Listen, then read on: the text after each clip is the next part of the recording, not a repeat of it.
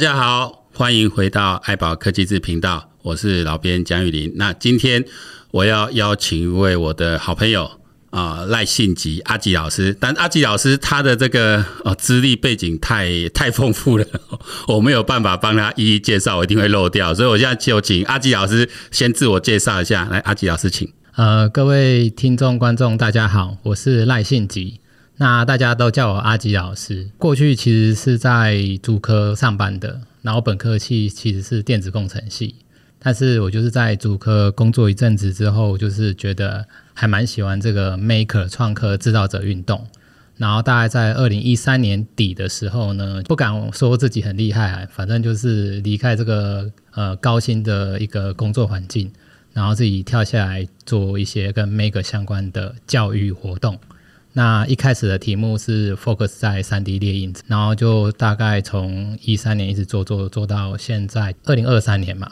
所以也做了十年。那你也可以说是创业十年，然后还好都还算是稳定，虽然没有什么非常的高的一个很好的收入，比较于如果在主科上班的话，但是至少做我自己喜欢的事情，对，这样。这一段呃，其实我们爱宝科技志应该一开始我来，其实是就是要从 Maker 这个角度开始出发来探讨。那当然会 focus 在啊创客教育这一段，然后扩张到科技教育。那现在我们也在进一步扩张到啊在职教育这个阶段。那但是一直对它的一个 Maker 的原点，就是 Maker Movement 啊，像赖老师这样，你从呃从一八年哦。最早是办了新竹 Mini Maker fair 然后隔一年之后，呃，因为 Maker Faire 那边也改一个变 Community 嘛，然后你就是自创了一个新竹制造者嘉年华啊这个品牌，然后就一直延续到现在。即使我看前两年、前几年这个疫情时间哈，这个办活动不容易，但是阿吉老师还是很有胆识也很有勇气哦，办了活动啊，那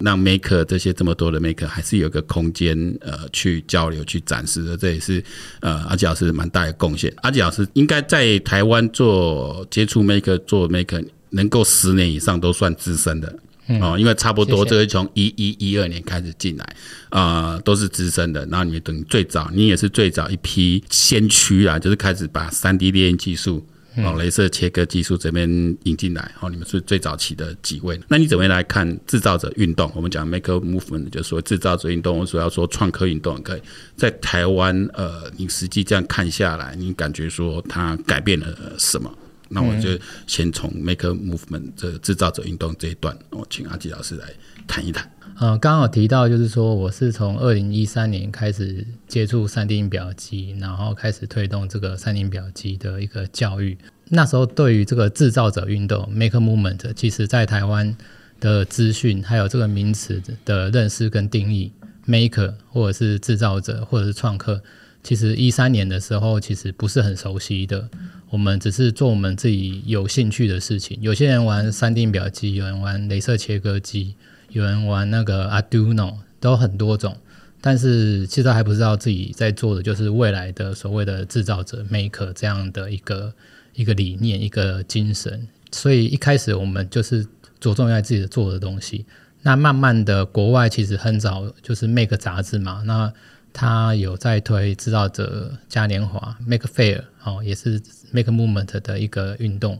然后到了台湾，就是有人开始在我更早之前，其实我相信就很早就有在做这个 Make Fair 的活动，然后我那时候也有去参加，呃，应该是一三年那一届我有去，然后影响影响我很深呐，所以我不敢说是我带这个活动，然后影响大家，应该是说先有人影响我，影响我自己本身，然后我很喜欢这样的运动，然后。我们那时候摆摊的摊位就是 focus 在 3D 音表机的部分。那在这个 make 呃 make fair 或是 make movement 这样的运动里面，有看到很多人做一些很特别、很多花样、很多元的一个 DIY 或手作，或者是甚至实验方面的手作的一个科学。然后我们就受到这样的影响。那我们慢慢的从参展的角度。到后期，我们有一定的能力，因为那时候活动都是台北居多啦，现在也是台北活动办的都比较大场。那我本身就是长期都住在新竹，呃，从以前到现在我一直住在新竹，但是我常常会跑到台北，在疫情没有这么严重的时候，我几乎是全台湾到处跑。其实我还蛮喜欢新竹的生活，虽然它的风很大，但是我还蛮喜欢那一种比较生活方式没步调没那么快。因为不好意思讲一下，就是台北的生活步调会比较快一点，所以我觉得如果我今天要在新竹的话，我势必就是应该自己去建立这个。新竹的制造者运动环境，所以针对如果说呃刚刚运营大哥讲的，把这个运动引进来，我觉得是引进新竹啊，不是台湾，嗯、也不是台，更不可能不敢说是台北，因为台北有很多很厉害的前辈在做这件事情。那新竹真的是很少，很甚至有，但是能够坚持到像我现在还在坚持的，我就我觉得几乎是没有，好，可可以敢敢这样说是没有。所以很多像运营大哥在介绍我，或者其他呃老师教授在介绍我的时候，他们也很清楚我就是在新竹努力的耕耘。那也表示说很多人都有在做，不是只有我在做。然后特别台北、新北市啊，或者高雄都蛮多的。那有人做得好，有人做得比较辛苦，都有。那呃，我自己本身是在疫情这部分，就是也确实有受到影响。其实我一开始我以为没那么严重啦，我觉得还好，因为这种教育啊，或者是 DIY 这种东西，人跟人之间的接触是必然的，然后学生的教育是不可能等的。但没想到这个疫情真的是造成很多课程变成说，呃，特别是实作课程都几乎不能开。对，那刚刚运大哥有提到说，呃。呃，我们办的这个制造者嘉年华，好，那这个我们也遇到很大的问题，就是有几年，有一年强迫停办，就完全停办，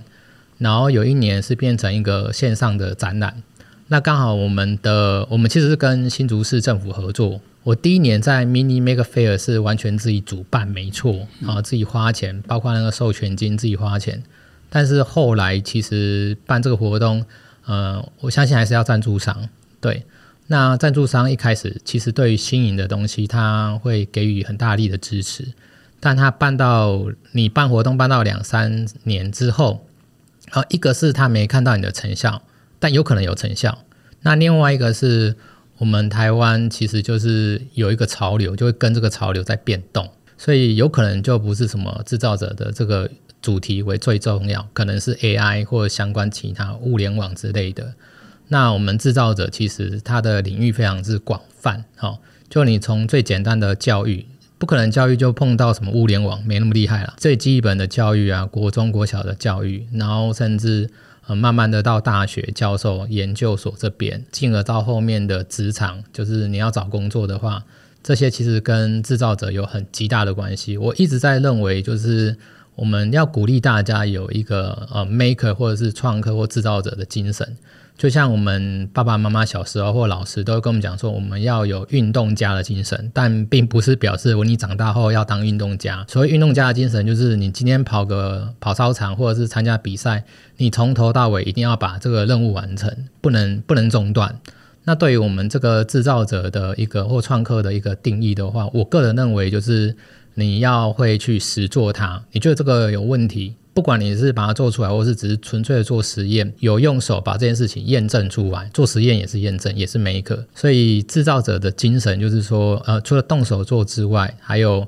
更重要的就是，因为我们现在这个科技资讯太方便、太发达，所以资讯一直不断的出来。我本来就是教 3D 电影的，可是我不知道为什么后面很多数位制造工具一直跑出来。那主办单位或者是学校单位的主任都会会会希望说，哎，老师，你除了 3D 列印之外，你还没有其他的可以跟我们分享，跟跟我们同学教学这样。那我就变成说，你刚刚提到就是镭射切割也会，这也不是我本来想要想要去特别学习的部分。然后衍生至现在连真空成型机哦，就是现在很流行的真空成型机，还有那个翻模的部分哦，就模具翻模也要做。我相信未来甚至。如果 CNC 这样的设备，它的操作上还有它的价格上变得比较便宜的话，我们搞不好未来我自己也要去学如何去做 CNC。但是当然也会考虑到我自己的时间呢，因为有时候呃，我们可以跳过来，到时候讲创业的部分，你不可能什么都做啊，你什么都做，大家可能不了解你到底在做什么。当然整个社会上面你要不断的进步，不然你是会被淘汰的。不过这个我我插一下，可能刚开始没有介绍阿吉老师，就是阿吉老师现在是你自己现在的公司在做教育这一段，就叫是响应学堂。对对对对对对，响应学堂对，嗯，你可以有做产品，然后带一些东西，这个一直你后面这几年都是用响应学堂在。在经营这一段，所以做教育，呃，就是去上课啊，这部分收入是是响应学堂的主要的收入来源吗？我们的公司名称就是叫响应学堂有限公司，哦，它是一家有限公司，但是它下面有很多呃一些品牌名称，那个品牌主要就是定位说我们是做什么，因为像我们有一个品牌就是您刚刚提到的跟政府合作的。呃，制造者嘉年华，它就是单纯的办活动跟策展，做策展这件事情。那我自己就比较少会跳下去当老师，嗯，我就是在旁边协助，或者是我最了解老师需要什么。所以我们办制造者嘉年华一定会办至少有八场的工作坊，六场的创客竞赛，那这些都是跟老师有相关性的，所以我自己知道。哦，我们要怎样去协助老师把这活动做好？时间啊、地点什么之类的要安排好。那这是呃祥应学堂下面的一个品牌叫制造者嘉年华，跟政府合作的。那还有一个叫设计制造展啊，这是我们最近要办的。那一个它是一个比较偏静态的，就是大家不用来这边去讲解你的作品，纯粹就是一个展览，纯粹的简单的策展，好，是静态的，但它的天数就会比较长。另外一个我们自己。做到后面也有喜欢做一些有趣的东西，像我最近比较常做的就是，呃，跟植栽相关的一些周边，好，例如说盆器，或者是造景，或者是一些艺术品跟植物做结合的。你也可以说是花艺，但是大部分的花艺课其实都是讲求比较漂亮跟艺术，但是不是每个人都有艺术天分跟美术天分，所以我们希望让他来参加我们这个手作的。呃，植栽课程啊、哦，特别是盆器的部分，或者是整个植物的搭配上面，都是让他们有没有一个成就感就好，不不完全就是说我一定要当一个花艺师这么这么厉害的人。所以，我们主要的教学还是公司名称是响应学堂没错，就是我们开发票是开这一个，但是我们对外的呃一些产品名称会不太一样，它有可能是从好你栽。找到对植物有兴趣的课，但他有可能要学三 D 列印的话，他就会从响应学堂，或者说他想要学镭射切割机，比较偏向于工具的学习，他就会以我们公司去去找到，他就不太可能会用好你栽这个名字，因为我们的栽是植栽的栽，嗯，对，其实那个栽也包含的教学，因为因为火力栽嘛，那你知道这件事情，那我们知道这件事情是关于。动手做植物的，不管是呃它的植栽，或者是它的实验，或者是盆器的规划，或者是花艺课那样，单纯就是把一些干燥的花，然后做得很漂亮，可能做成一本书，做成一个灯具，或者做成一个盆器。其实这个我们都有在尝试新的东西。嗯，呃，新竹这边你算是比较前锋，然后我知道你就一直进驻在清大的。育成中心里面嘛，对，然后又顺便去在清大念了你第二个硕士，这样啊，对对对对，是台科大的电子硕士这样。那就你来看哦，因为创客活动，因为你直接去要找赞助，或是再次找厂商，会感觉到那个热度哦。有时候啊，这个就差不多，可能就有时候啊，这个已经没人要提的啦，这个没人要讲的啦。有有这种反应吗？还是说，Maker 其实没有消失啊？其实他就是去跟别的领域去做结合，他跟。呃，业界结合这一段，我的感觉它衔接不太起来。嗯，但是它对于一个从回到它原来就是一个运动哦，鼓励大家开始去动手去做自己东西，回到这个运动，然后它被教育体系给吸纳了。好像这么多学校，他们都有开这样课程，让学生去接触。对现在学生来说，他们跟就以前没有机会接触，跟现在小朋友先开始接触啊，丢了三 D 列印呢？你觉得会有些？改变吗？您看到的现象？我觉得有改变，然后其实还是要看学校当时有没有跟得上这个制造者运动的潮流，以及他有没有认真在做这件事情。因为有时候可能只是申请经费下来，但是不一定有完整的师资、跟设备、跟教室。那如果他们真的当时有在认真的推这个制造者的运动，或者是创客教室这件事情。其实我我我真的有发现，就是因为我们办那个设计制造展或制造者嘉年华，呃，有些投件的是高中生，那诶、欸、很可怕，就是高中生的东西竟然都比我们大朋友做的还要厉害。嗯嗯。虽然有可能他们东西其实网络上找也找得到，嗯没有很厉害，但是对一般的人，因为我是理工科，所以我看得出来说，其实这个我相信他大概知道他用怎么做，但对于非理工科人，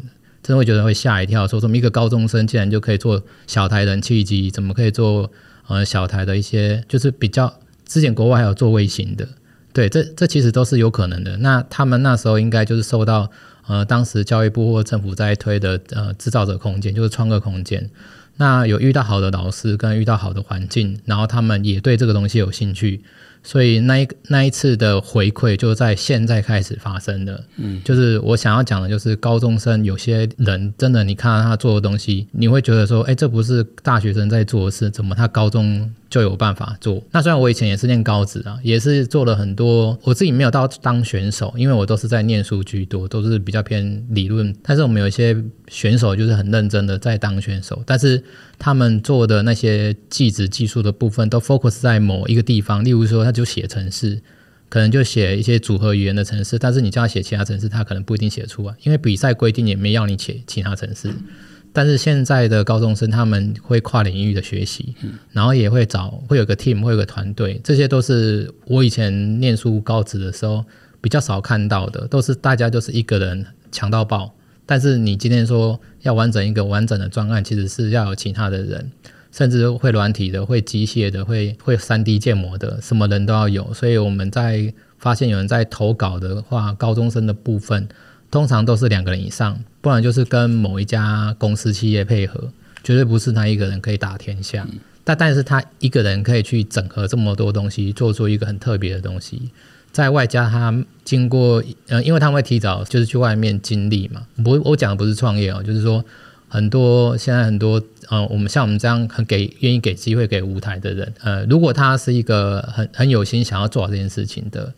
这大部分的学生都是蛮有心在做这件事情的，所以我们会尽量提供一些资源给他，所以我会发现说变得说比较好，可以跟他沟通合作。那其实我会我会想要分享这个，就是因为有些学生是有点类似我们逼要他做这件事情，他们的反弹就很大。就是相信大家都知道，现在很多国高中生，甚至自己大人也是每天都在滑手机。但是我认识到的那些愿意去想要投稿，然后想把他的作品做得更好，或者是想私下问我们说可不可以借设备什么之类，那他们都真的还蛮好沟通的。我要分享的就是当当时我们政府在推，或者是说你们在推一些创客的教育或制造者教育的时候，如果是那时候的创客的学生，他就比较有自己的想法。不管是在写报告，或者是我在问他问题，因为我们投完之后发现，哎，这个是高中生，这个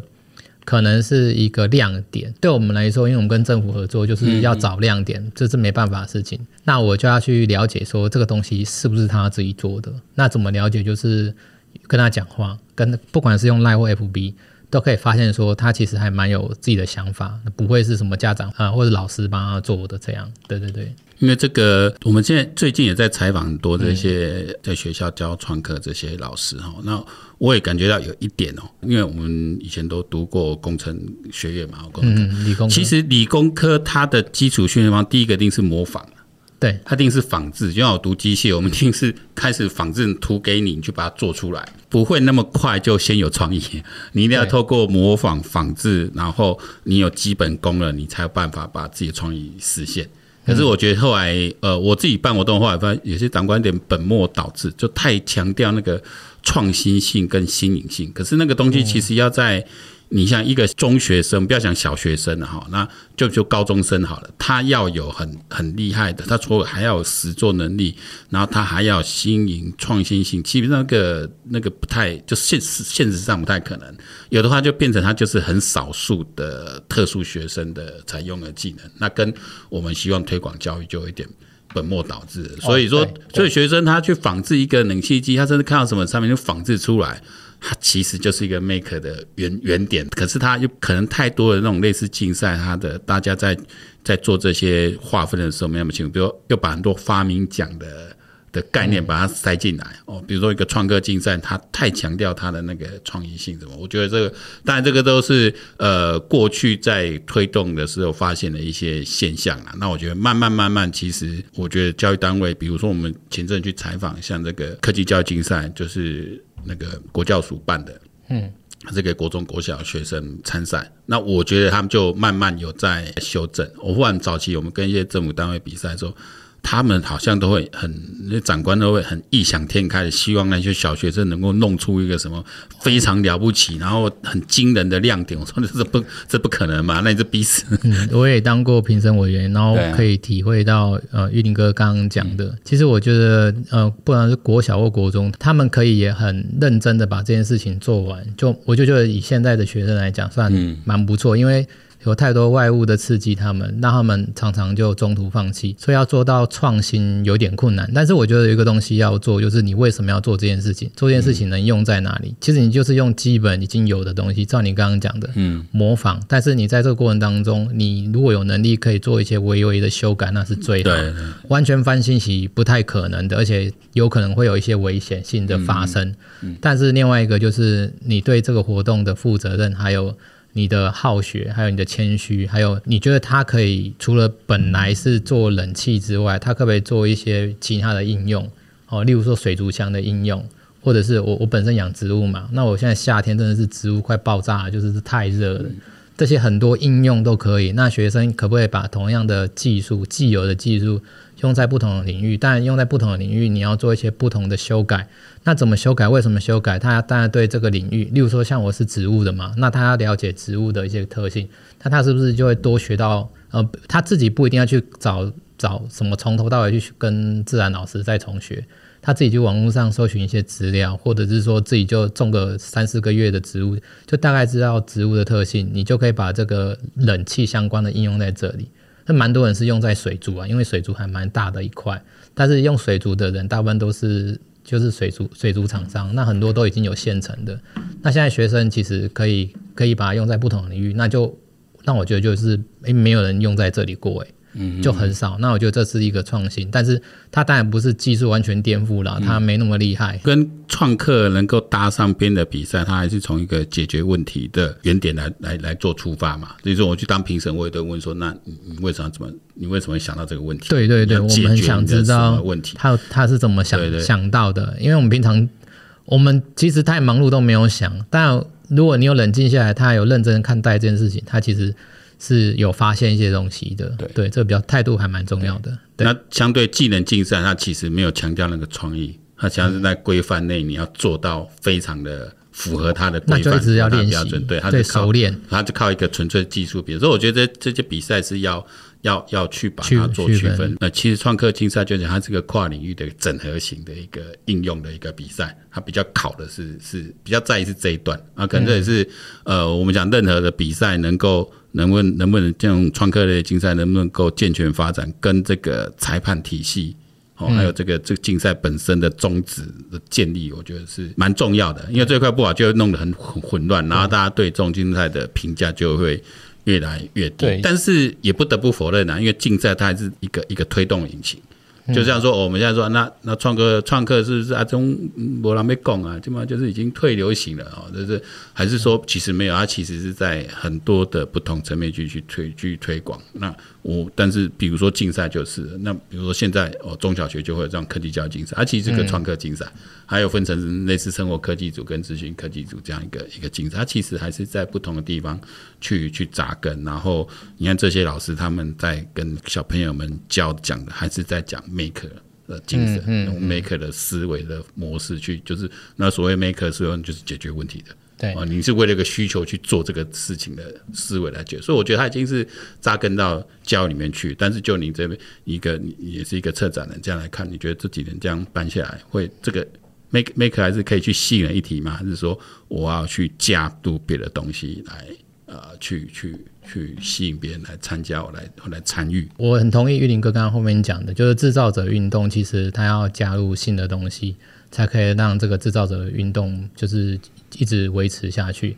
那我自己觉得是他在我们一般的就是呃政府那边可能有一点退，但是对我来说就是说呃我们自己有在喜欢做东西的那些人，或者喜欢本身在家里做东西的人。这个制造者运动，它其实一直存在着。那我也不希望它会消失。我也希望，我也觉得学校这部分也不会消失，因为学校还是很着重在学生的一个解决问题的能力，或者一个解决问题的素养，还有很多作品集跟一些学习经历。那这些经历，嗯、当然是看科系啦。那如果讲到理工科或者是比较偏理组的话，那它本身就是要接触很多。不同的做东西的能力，呃，举例来讲，以前像我们更早更其就甚至在我们爸爸妈妈更更早这些年代，他们是没有资源的，所以他们光做一个设备来做一个实验，那那所有的设备都要自己做，就很浮夸，就是都要自己做。那那现在也是嘛，现在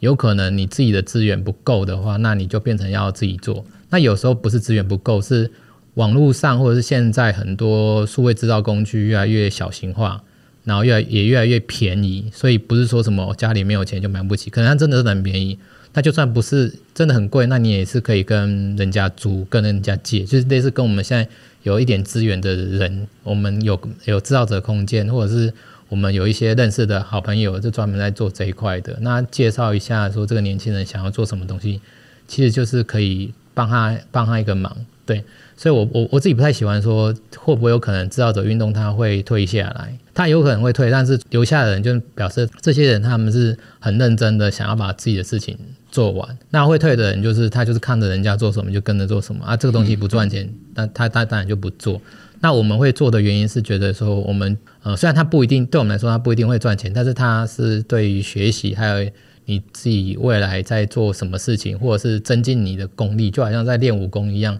你你不可能只有练一招嘛，你可能会学很多招，所以我发现很多东西都有新的东西一直出来，我还跟不上现在的速度。现在很多网络上募资的数位制造工具，我一直在想说，我靠，那个东西，呃，买第一个不便宜，第二个买回来之后，你还要花时间研究，还要一个很大的空间去摆放它。那你你每个都买的话，那那你真的是没时间做完。其实像我，呃，刚才讲到我们的上一代哦。呃，以我们这一代来看，我们家里的第一套音响，通常就是那一些去念电机那个年代念电机电子这些叔叔伯伯他们做的。对，哦，那个可能都是变成古董机，然后可能用真空管去去做出来音响啊，这到可能有到现在都还在还在听，就是它一直存在。只是说我们说 movement 运动，它其实就是做外做推广嘛。反正是只有念理工的人哦，念机械电电机才会去动手做啊。比如说三 D 列印这些东西，反正只有在念机械的人才会去接触到做什么。刚 movement 就是让没不是相关科系的，对对对，因为工具变简单了，你们可以来参与。所以像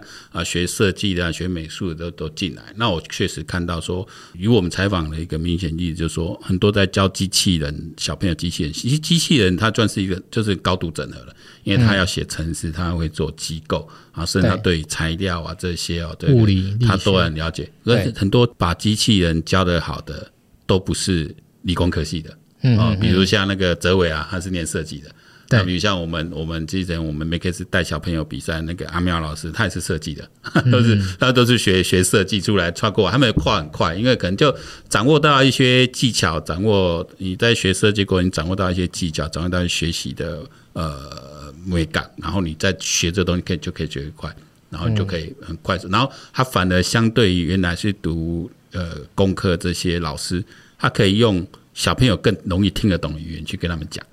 啊，所以他们反而诶教的就会很不错，甚至就变成是国内的一个引领者这样子。我觉得这是一个说我没有看到改变，就看到改变。不过回到我们作为策展人，就刚好是我们两个人可能曾经有共同的一个身份，我们能做一件事。刚刚有提到，可能呃，比如说有些赞助商，可能一年、两年、三年之后，可能就觉得嗯，好像觉得这好像没什么成效，好像这个现在没有人在提的，这个热度不够了，所以他投入了意愿就低了。